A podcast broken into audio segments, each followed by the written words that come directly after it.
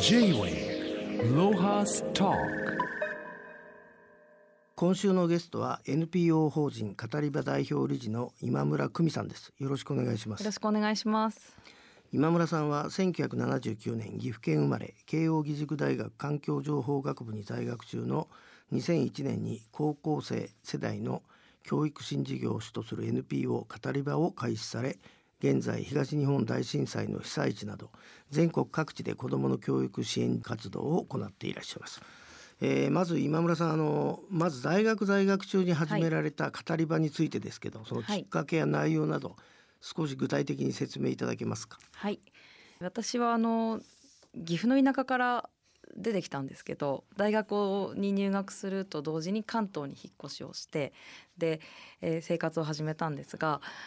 うちの家系家族親戚見ても大学生になった人が私が初めてだったつまりファーストジェネレーションと言われるらしいんですけれどもその過程において大学生になった人が初めて出ることをそういうらしいんですがどうやら私はそれだったみたいなんです。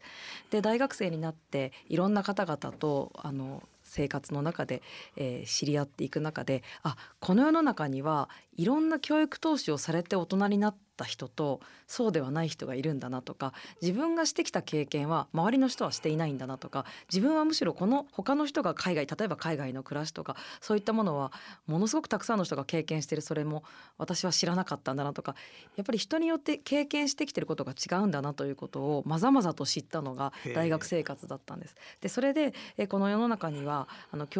私は比較的あのそれでも愛に恵まれた家庭で育ってきましたけど育った環境によって受けられている教育投資やまた愛情または人との出会いなどにも格差があるんだな格差というか違いがあるんだなということを前提に家族だけの支援を前提としない教育支援の形を作っていきたいと思いまして NPO を大学を卒業するときに作りました。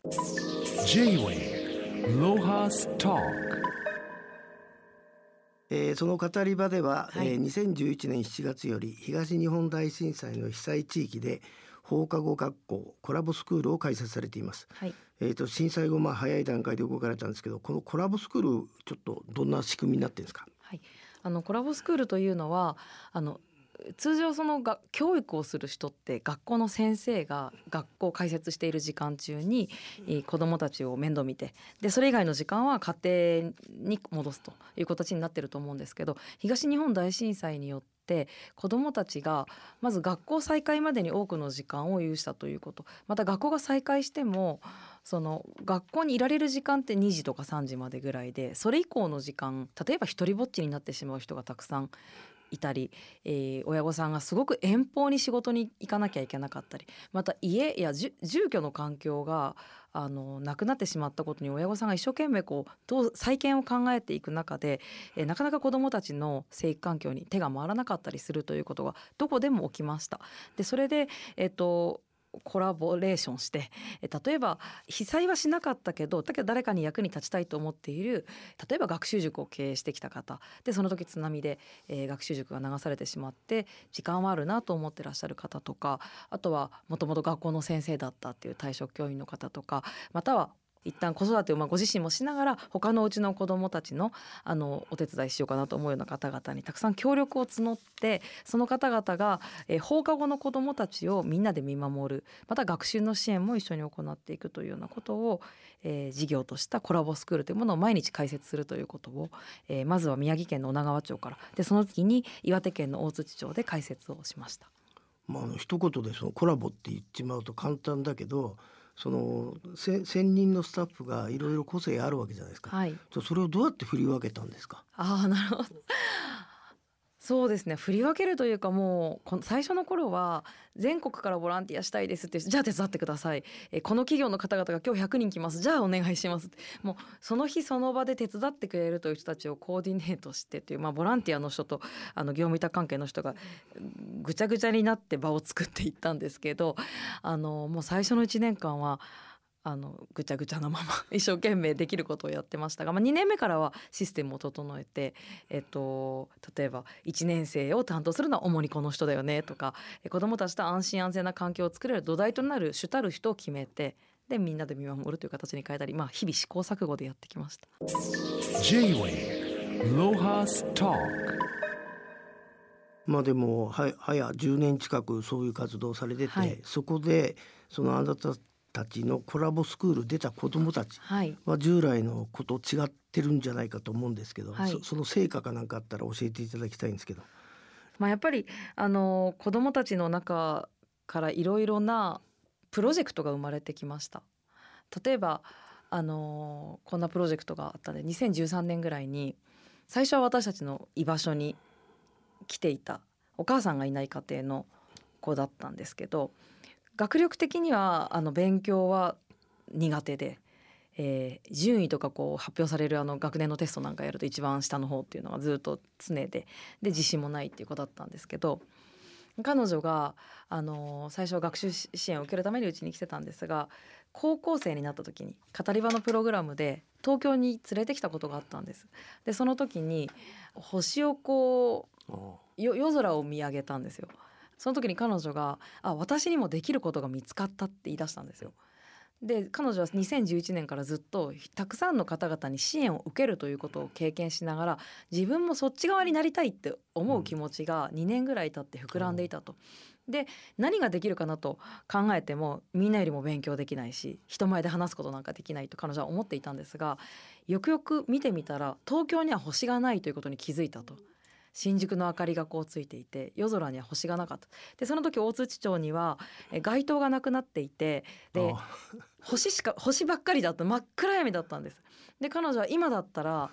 例えば私は大津町の星空を解説しながら星について見たこと東京の人たちは星を見たことがないはずだからプラネタリウム状態の大津町で星のガイドをしたいことを、まあ、プロジェクトにしたくなったんですよ。で私たちはそれを応援して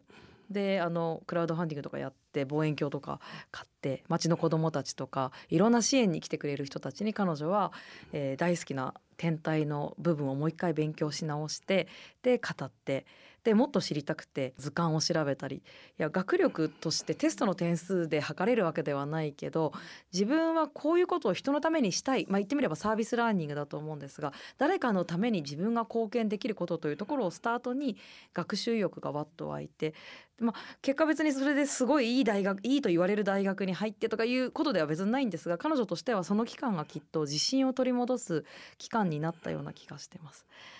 まあ、それが求められた答えかわからないですけど例えば私はそういった一人一人が自分がこれをしたいと思う部分をチャレンジできるマイプロジェクトというものを応援していきたいとその時思って名付けてですね彼女から学んだそのマイプロジェクト今全国の高校生たちに広げてるんですけれども東北で、えー彼女たちとの出会いの中で見えてきた変化から作ったプロジェクトです。このコラボスクールそのは反省会とかやるわけですか？毎日。進化進化させなきゃいけないんであのそういう時はあれですか？やっぱり教育関係者の方が役立つんですか？それともそんなことはなかったですか？いやでもあの、ま面白いことはいろいろとあって例えばおあの子供たちの中で私たちが意図してなかったけど出てきた言葉で一つあったのがあ世の中に大学生の人ってこんなにいるんだなって言ったんですよ。あの漁師漁師町でうん。どこも被災したところが今回私たちが行ったのが女川町大槌町。皆さんこうさ高校卒業すると同時に町を出たりいなくなっちゃうするんですよね。うん。でそのまま大学生になった人はそれはもう帰ってこない。で大学生になった人はやっぱ外で就職するのでそうするとこう大学生という存在に会ったことがないと。だからたくさんのボランティアの方々に別に教育関係者じゃなかったけど大学生の世代の人たちとかまたは外で例えばカメラマンやってましたみたいないきなりこう女川町にはいないような職業の人が学習支援をしてくれるっていうことで、えー子どもたちがあいろんな未来って選択できるんだなっていうイメージを学習支援の中からキャリア教育的な出会いが重なっていったのも一つ価値だったなと思っています。J-Way Lohas Talk 2017年度からは福島県の双葉郡にある公立高校とコラボレーション。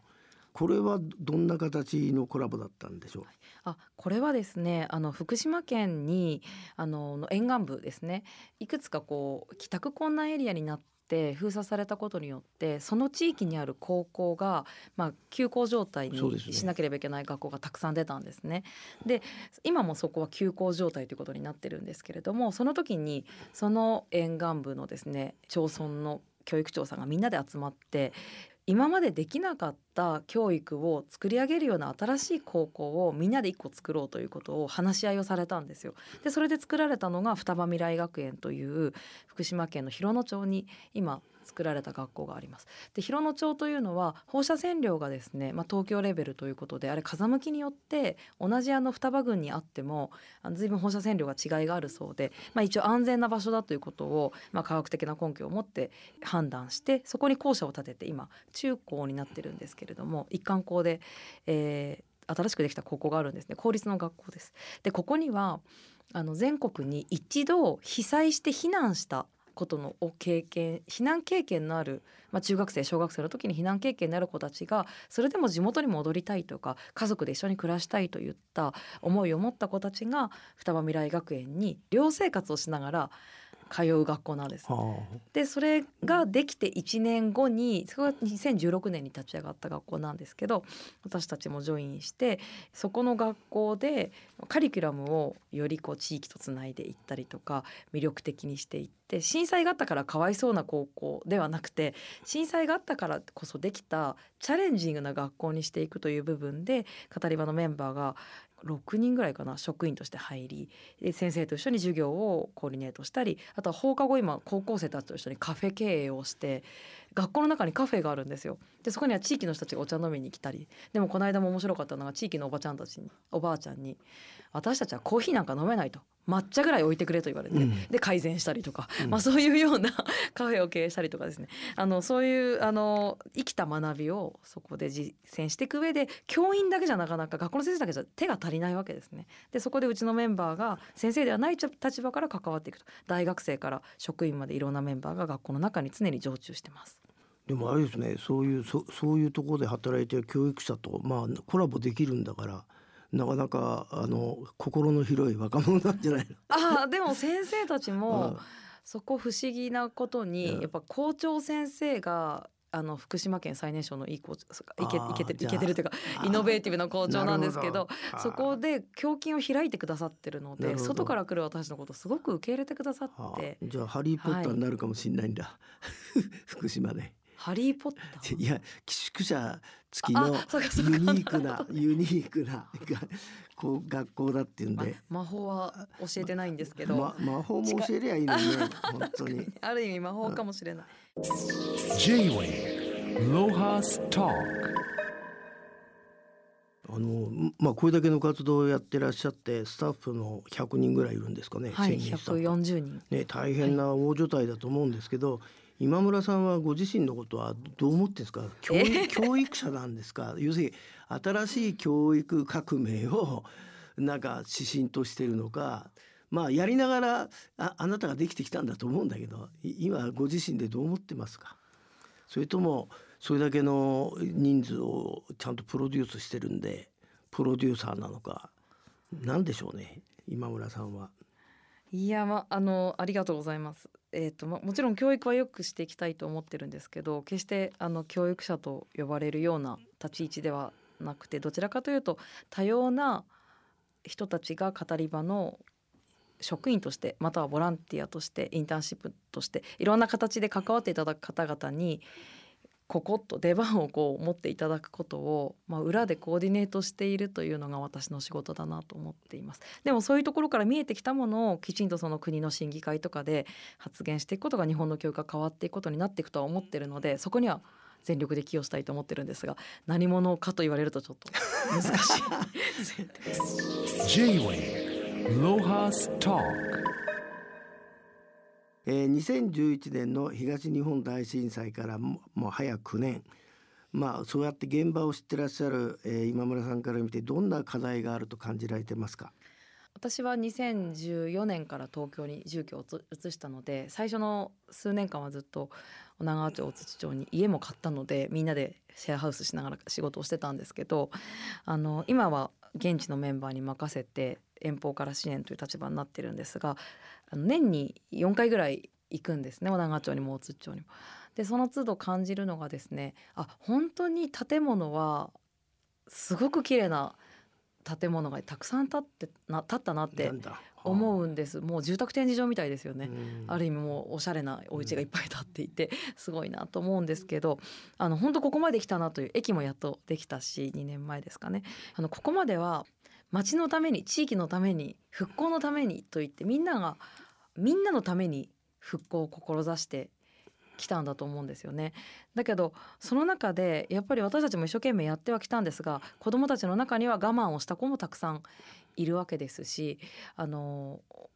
もうちょっとわがままになっていいということをわざわざメッセージでうちのスタッフが伝えるというようなこともシーンとして出てきてるんですよね。で中にはそのみんなのためにを言い過ぎていいい子になりすぎてしまっているということも一つの傾向として見られる時もあるしまたこれも不思議なんですけどあのいろんな沿岸部の先生方と話していると今の中学3年生の世代みんな東日本大震災が起きた時に保育園や幼稚園から小学校に上がる年だった子たちがどこもかしこもですねちょっといろんな課題を抱えてる子が多いとこれはもう不思議なんですが宮城の先生もおっしゃってるし岩手県の先生もおっしゃっててこれはどうしてなんだろうって中学3年生問題とか言われてるんですけど今年は。でその子たちはもしかすると入学式とか卒園式とかそういったセレモニーでモードチェンジをする機会をちゃんと作ってあげられなかった世代だからここまで何かを引きずってるのかもしれないとかあとはやっぱり一番愛情をかけて欲しかったはずの小学校に入学してすぐのまだ環境に慣れない時に仮設住宅に行く前の、まあ、避難所生活を長く過ごしてでそこでいろいろな方々の目を気にしながら我慢をした子たちが親御さんの愛情を上手に受け止められきってないからか土台が崩れてるのかもしれない全部仮説なんですが、まあ、そういった子たちが今来年高校生になっていきます。まあ、そんな中でだからこそここからの、ま、一人一人がもっと自分はどんな形にこの町がなればまた自分自身が変化すれば復興したと言えるのかということを自分の言葉で語る時がそろそろ来てもいいんじゃないかと、まあ、それはもちろん始めてる子はいますけれどももっとそれを始めていかないと地域全体の力にもなって逆にいかないんじゃないかと。箱物がもうできてしまった今やですね意思を持った人が何人いるかというのがここからの課題なのかなとそんなことは感じています。でもそんな大きなテーマ気づいちゃったら大変じゃない？これからさらに深く関わるにはなんか政政治家とかいやい地元の人たちとそれはなら関ない。わらないともっと深く関わらないと解決しないよね。まあでも語り場のチームがはあの入って本当にまあ政治家ではないけど、はい。あのまあ、すごく職員の方と村役場の方とはいもう仲良本当にく一生懸命やってますよ。もう本当にここまでもかというぐらい希望を作ろうとしてるので。J-Way まあでもあのた大変な、えープロジェクトを立ち上げて、えーちゃんと立候補している方だと思うんですけど 今後のビジョンとか具体的な予定がありましたら教えていただきたいんですけど。私としてはですねあのこの東北で教えてもらったマイプロジェクト、まあ、要は自分がこれをやりたいと思った子たちがそれをプロジェクトに小さくも作って実際にやってみるということを日本の高校生世代ぐらいの学びの柱にしていけないかなと思っていましてここの教科書を覚える暗記して答える以上にこれをやってみたいからやってみた。失敗したという経験を学びと変えていくような時間を高校生たちの高校生活にしていけるような当たり前を全国的に作っていくにはどうしたらいいかなということが今私たちが次の語り場20周年来年20周年なんですけどはい次のから描いていきたい未来えです。ーまあ詳しくは、えー語り場では活動のための寄付も募っていますのでホームページをご覧ください。今村さん今日はどうもありがとうございましたあり。がとうございました。J-Way Lohas Talk